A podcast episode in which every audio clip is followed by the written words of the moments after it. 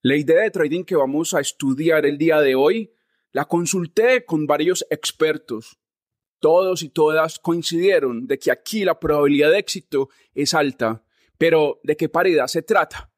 Acompáñeme para que juntos exploremos la idea de trading de la semana. Además, en el episodio del día de hoy también les traigo otras cuatro ideas de trading con una alta probabilidad de éxito. Soy Andrés Hidalgo Castro Hoy es lunes 30 de octubre. Bienvenidos a un nuevo episodio de Pulso de Mercado.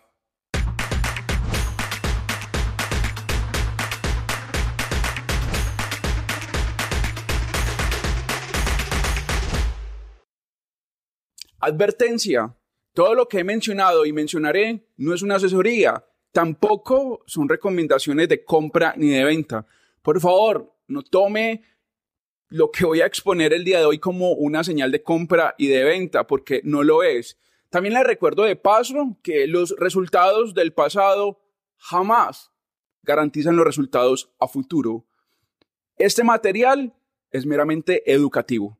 Los análisis técnicos, los reportes y mi plan de trading han funcionado a la perfección, ya que el Eurolibra efectivamente se está dirigiendo hacia donde lo hemos proyectado. El día de hoy vamos a abordar la tendencia alcista del Eurolibra y también le mostraré cuál va a ser el siguiente paso a seguir. Vemos una estructura alcista, ya tenemos una onda 1 arriba del promedio móvil de 28. Por ende, este soporte del 0,8700 toma gran trascendencia. Mientras la paridad cotice arriba del 0,8700, estaré ejecutando operaciones compradoras hacia el 0,8800 y 0,8900. Pero frenémonos un poco en el 0,8900. Tenemos una antigua resistencia y probablemente el euro libra se está dirigiendo justo a ese nivel. Pero hay un gran reto y se trata del 0,8800. En el episodio pasado les estaba comentando que el 0,8700 en el euro libra era ese gran reto que los compradores teníamos que vencer y lo hemos vencido. Ahora hemos convertido ese nivel en soporte, lo que refleja que este movimiento alcista va en serio. Por ende, el nivel a superar para la presente semana es el 0,8800. Aquí hay una idea de trading. Si una vela de cuatro horas logra cerrar abajo del 0,8700 se abre la gran oportunidad, opino yo desde mi plan de trading, para ejecutar una operación compradora hacia el 0,88, 0,8900. ¿Qué opina de esta idea de trading? Estaré leyendo sus comentarios y recuerda de paso dejar un like en este material y también estaremos atentos a cualquier duda que tengan, como ya les he dicho. Eurolibra, proyección alcista, mirando hacia el 0,88, 0,8900 y precio neurálgico 0,8700, desde el cual podemos implementar varias narrativas como la que ya le expuse. Hay un indicador clave en la paridad dólar-yen, mediante el cual podemos extraer información relevante para intentar proyectar cuál puede ser el futuro de esta paridad en los próximos días y semanas. A continuación les voy a mostrar cuál es ese indicador y también vamos a averiguar si esta tendencia alcista en la paridad ya mencionada va a seguir o se dará la vuelta. El dólar yen sigue en su esfuerzo para buscar el 151,90 y por ahora lo está haciendo muy bien. El martes, el miércoles y el jueves de la semana pasada fueron días alcistas para esta paridad. Sin embargo, el viernes pasado, una vela bajista destruyó el alza de esos tres días ya mencionados. Pero tenemos un nivel clave, los 149,50. Si una vela diaria cierra abajo ese nivel, la próxima vela diaria debe de cerrar arriba de los 149,50 para que de esa manera nosotros los alcistas demostremos que aún esta tendencia está en nuestras manos. Tenemos cierta inclinación en el dólar yen, pero es muy difícil analizar si esta inclinación es reflejo de que la paridad está agotada. El año pasado fuimos testigos de cómo el dólar yen subía pese a que muchos osciladores, incluyendo el RSI, reflejaban sobrecompra. Así que cuando estamos en una tendencia de esta característica, aquellos indicadores que nos muestran sobrecompra empiezan a fallar, ya que estamos en un movimiento sólido. En el dólar yen, idea de trading, un cierre de vela diario abajo de los 149,50 me daría a mí la gran oportunidad de ejecutar una operación compradora mirando hacia, el, hacia los 150.00, 150.50, 151.00 y el 151,90. ¿Por qué subrayo tanto el 151,90?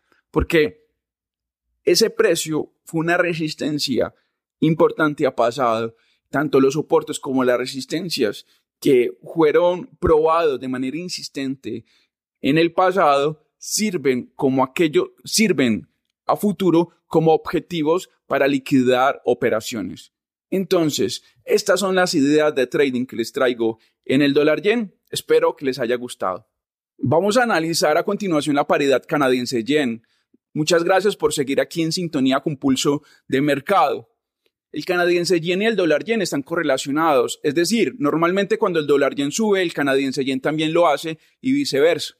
Pero en los últimos días hemos sido testigos de cómo mientras el dólar yen mantiene el movimiento alcista, el canadiense yen decidió retroceder. ¿Cómo podemos analizar este retroceso? ¿Será una oportunidad para comprar? Me pregunto. A continuación, respondamos estas preguntas. Tenemos los 110,00 como esa resistencia a superar y los alcistas se desgastaron mucho intentando perforar de manera contundente este nivel para posicionar el precio mucho más arriba. Desde mi plan de trading les comento lo siguiente. Esta caída que hemos visto en el canadiense yen es un descanso desde el cual se está tomando fuerza para volver a probar los 110.00 una eventual quiebra de los 110.00 y una consolidación por encima de ese nivel podrían conducir al canadiense yen hacia los 113.00 e incluso tenemos como un nivel referente de los 116.00 que sirvió hace más de un año como resistencia trascendental. Si vamos a gráficos de semanas, vamos a encontrar que hace más de un año los 116,00 fueron fue una resistencia como ya les he mencionado. Probablemente si perforamos los 110.00 y repito, y nos consolidamos arriba de ese nivel, los objetivos, repito, serán los 113, los 114, los 115, los 115 y los 116.00. Insisto, la caída de la semana pasada del canadiense yen es un descanso para que los compradores intenten comprar esta caída y conducir nuevamente el precio en torno a los 110.00. Desde la parte técnica en gráficos de 4 horas, vemos que tenemos una estructura alcista. Esto lo podemos catalogar como una trampa bajista, esta caída, y, no es la única trampa bajista que ha hecho el canadiense yen en su desarrollo alcista. Vemos en la gráfica de cuatro horas como hace varias semanas la paridad también experimentó una caída para luego subir. Mi narrativa es que esta caída actual va a abrirle la puerta a los compradores para adquirir el canadiense yen mucho más barato y conducir nuevamente el precio por lo menos hacia los 110.00. Noto que aún está sintonizando pulso de mercado. Ahora vamos a hablar del euro neozelandés. Esta paridad precisamente es la idea de trading de la semana. Aquí hay una gran oportunidad para hacer una venta en corto, para ir a la baja. Pero les recuerdo, no es una señal de compra ni de venta, mucho menos es una asesoría. Les estoy compartiendo la información que he extraído a través de mi plan de trading y que he consultado con varios expertos. Efectivamente, el euro neozelandés tiene una alta probabilidad de éxito. A continuación, voy a revelar más detalles. Y la idea de trading de la semana está en el euro neozelandés, pero entremos en detalle. El 1,8250 es el precio neurálgico. Cada que una vela de cuatro horas cierra arriba de ese nivel, se abre la oportunidad de abrir una operación bajista mirando hacia el 1,7900 o el 1,8100 si uno desea ser más conservador. En mi caso, voy a buscar un nivel intermedio. Se trata del 1,8000 vemos como en el 1,8250 ya tenemos una resistencia que podemos apreciar con mucho más detalle en gráficos de cuatro horas. El euro neozelandés eh, experimentó un movimiento alcista que se prolongó durante varios días. Sin embargo, el 1,8250 desmotivó las compras y ahora esta paridad podría estar en manos de los bajistas si efectivamente el 1,8250 empieza a rechazar de manera contundente el movimiento alcista, que de hecho ese rechazo ya empezó. Notamos cómo este movimiento alcista se detuvo de manera categórica, de manera eh, seria, por ponerle algún nombre, justo en el nivel ya mencionado. También tenemos un imbalance. Si vamos a gráficos de cuatro horas e incluso a, gráficos de días, vamos a encontrar un, un imbalance que para, mm, para no ir a ese marco de tiempo a buscarlo, les puedo decir de que podemos redondear el 50% de ese imbalance precisamente en el 1,8000 o en el 1,8100. A mí personalmente me gusta mucho redondear niveles claves eh, en torno a a precios psicológicos, precios que terminen en doble cero o triple cero. Por ende, les estoy aquí comentando que tanto el 1,80 como el 1,8100 es el nivel a buscar en el euro neozelandés. En el episodio pasado les estaba compartiendo información en lo referente a la libra canadiense. Les estaba hablando de que la probabilidad de que la paridad subiera era alta. Y si ahora vemos la gráfica, está subiendo. ¿Hasta dónde se va a mantener este movimiento? Será el inicio de una tendencia alcista que se va a mantener durante varias semanas o durante varios días. A continuación, vamos a actualizar el análisis en la libra canadiense. El objetivo mío en la libra canadiense es el 1,6900 y el 1,7000. Este movimiento alcista en la libra canadiense está ganando fuerza. Así que muchísima atención. Libra canadiense con alta probabilidad de seguir al alza. Tanto en gráficos de cuatro horas como de tres horas, vemos cómo la libra canadiense ha empezado a formar máximos cada vez más altos y notamos que con el promedio móvil de 28 estamos ya formando una onda 1 o 2. Además, también tenemos un soporte que está cerca del 1,6750. Digo que cerca porque para mí el nivel más relevante es el 1,6750. Otro nivel que esté cerca de, del 1,6750 eh, lo descarto. ¿sí? ¿Por qué?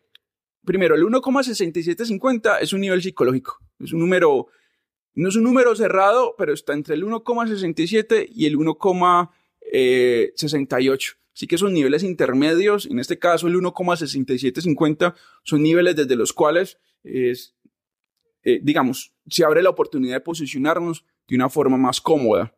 Así que por ende hablo del 1,6750, pero ahí un poco más arriba, en el 1,6770, 1,6768, notamos en gráficos de 15 minutos que hay soportes relevantes. Esos soportes que empezaron a aparecer en gráficos de minutos, incluso en gráficos de una hora, es un reflejo de que el movimiento alcista se está soportando en esos niveles para seguir su ascenso. Así que la libra canadiense está mirando hacia el 1,69, 1,700 y mientras cotice arriba del 1,6750, seguiré con mi narrativa alcista. Acceder a la información técnica y también fundamental en el mercado de acciones e índices bursátiles es trascendental para tener buenos resultados. Los mejores traders siempre buscan la mejor información. Y aquí en Pulso de Mercado, el día de mañana, desde Chile, Rodrigo Águila estará precisamente dando su opinión y análisis en lo referente a los mercados ya mencionados, así que sintonícenos mañana.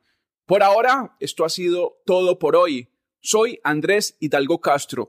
Gracias por estar en otro episodio de Pulso de Mercado. Nos vemos el próximo lunes. Hasta entonces.